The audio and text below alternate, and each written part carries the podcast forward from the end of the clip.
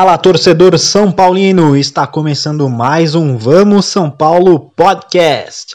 E nesse episódio eu vou falar sobre a nossa nova dupla de ataque, Brenner e Luciano. Essa dupla de ataque conquistou espaço aí nos últimos jogos e a gente tem isso como uma surpresa, né?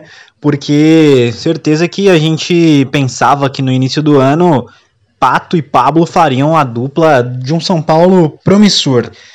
Não foi isso que aconteceu e vamos explicar por partes. Lá no início de 2019, o Pato havia retornado para o São Paulo, né? Ele tinha ido muito bem em 2014 e 2015, era um pedido constante da torcida. A gente tinha muito carinho por ele, né? Toda vez que ele postava alguma coisa no Twitter ou Instagram, a torcida ia lá e dizia volta Pato, volta Pato. E de fato ele acabou retornando para o São Paulo, porém ele nunca foi aquele pato que encheu os olhos em 2014 e 15 e ele começou a ser um problema, principalmente depois da paralisação, o pato começou a ser um problema. Ele não estava jogando bem e aí justamente o Diniz colocou ele no banco de reservas e parece que isso ele não aceitou bem, ficou insatisfeito e acabou até pedindo a rescisão. E esse foi o fim de Alexandre Pato, um fim melancólico de um cara que a gente, pelo menos eu, sempre gostei, sempre esperei muito mais, desde quando ele surgiu no Inter, foi pro Milan, eu sempre achei que o Pato seria um grande atacante, mas aquele comentário que todo mundo faz, né? Parece que ele vive num mundo paralelo e infelizmente ele não conseguiu render um bom futebol depois que ele voltou. Infelizmente ele não conseguiu render um bom futebol nesse retorno dele ao São Paulo. Um outro jogador que faz parte do elenco atual e perdeu prestígio foi o Pablo, né? Que chegou com muita moral depois de um excelente 2018 com a camisa do Atlético Paranaense. Pablo, boa bola, defesa aberta, Pablo pelo meio chutou, toca a música, é gol do Furacão! Aliás, o Pablo é a contratação mais cara da história do São Paulo, para quem não sabe, né? Na época ele custou cerca de 26 milhões de reais, um baita investimento, que na minha opinião até se justificava, porque realmente ele tinha ido muito bem com a camisa do Atlético, né? E ele começou a temporada de 2019 até que bem, né? Ali o lançamento lá para dentro da grande área, chegou o toque de cabeça!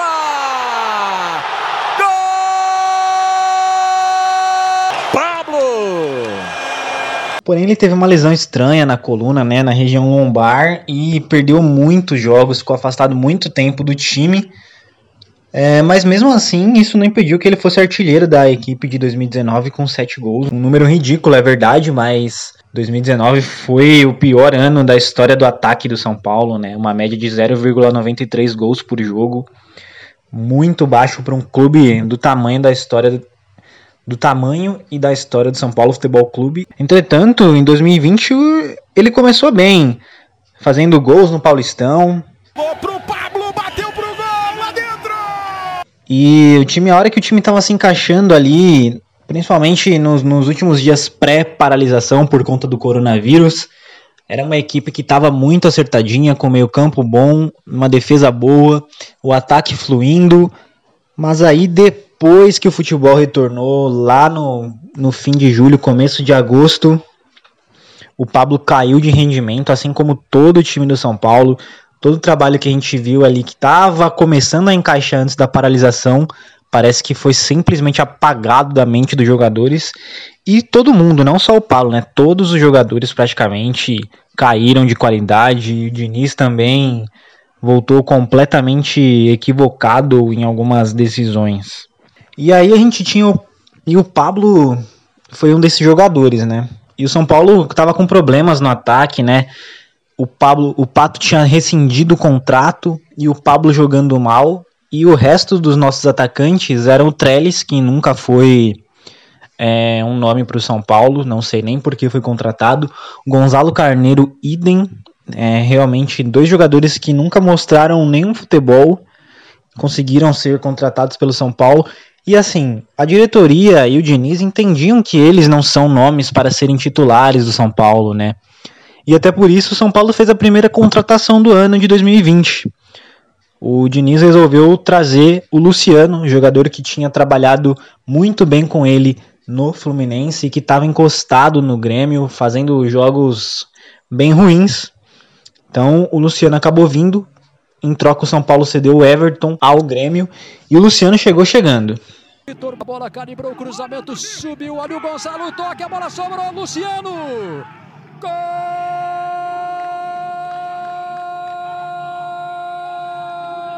São Paulo!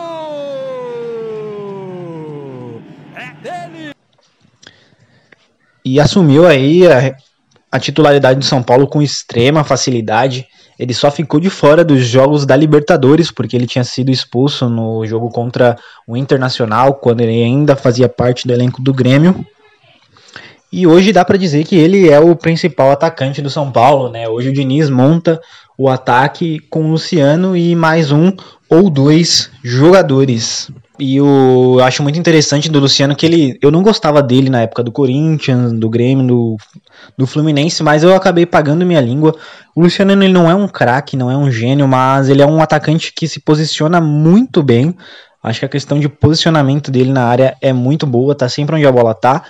E outra coisa que ajuda muito ele e acaba fazendo ele se destacar dentre os atacantes são paulinos é a raça, a vontade que ele tem, né? Tá sempre agredindo a bola, sempre agredindo os zagueiros adversários.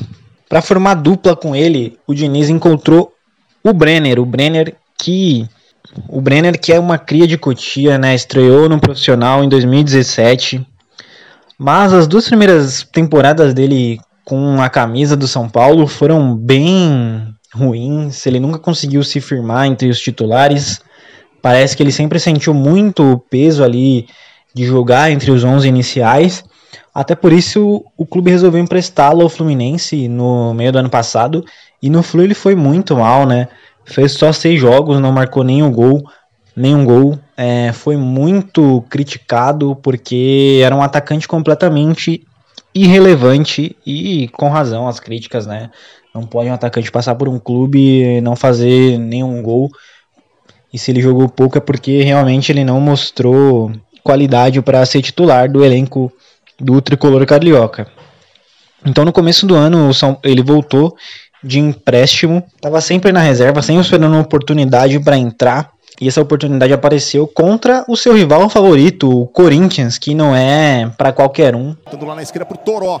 Tem um na marcação, outro na cobertura, de escola o levantamento, olha o gol! Gol! O Brenner nem precisa subir. E o São Paulo faz o segundo nos acréscimos do Morumbi.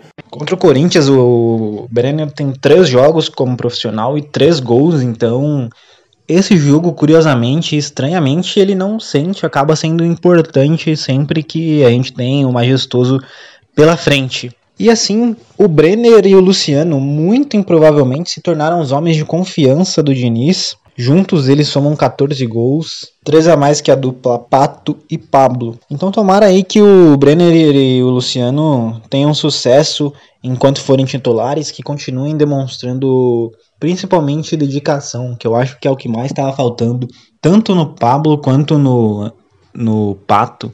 Acho que dois jogadores muito apáticos a maior, maior parte do tempo, infelizmente. Então tomara que o Brenner e o Luciano sejam uma dupla de sucesso, né? Porque diferente de Pato e Pablo, na minha visão, os dois têm muito mais vontade, se dedicam muito mais e não são tão apáticos, né? Apáticos, né? Que eles possam brigar pelos títulos que o São Paulo ainda pode brigar, é o Campeonato Brasileiro, que tá muito equilibrado, vai ser bem diferente do ano passado. Tem a Copa do Brasil, que é uma pedra no nosso sapato, mas vamos ver o que acontece.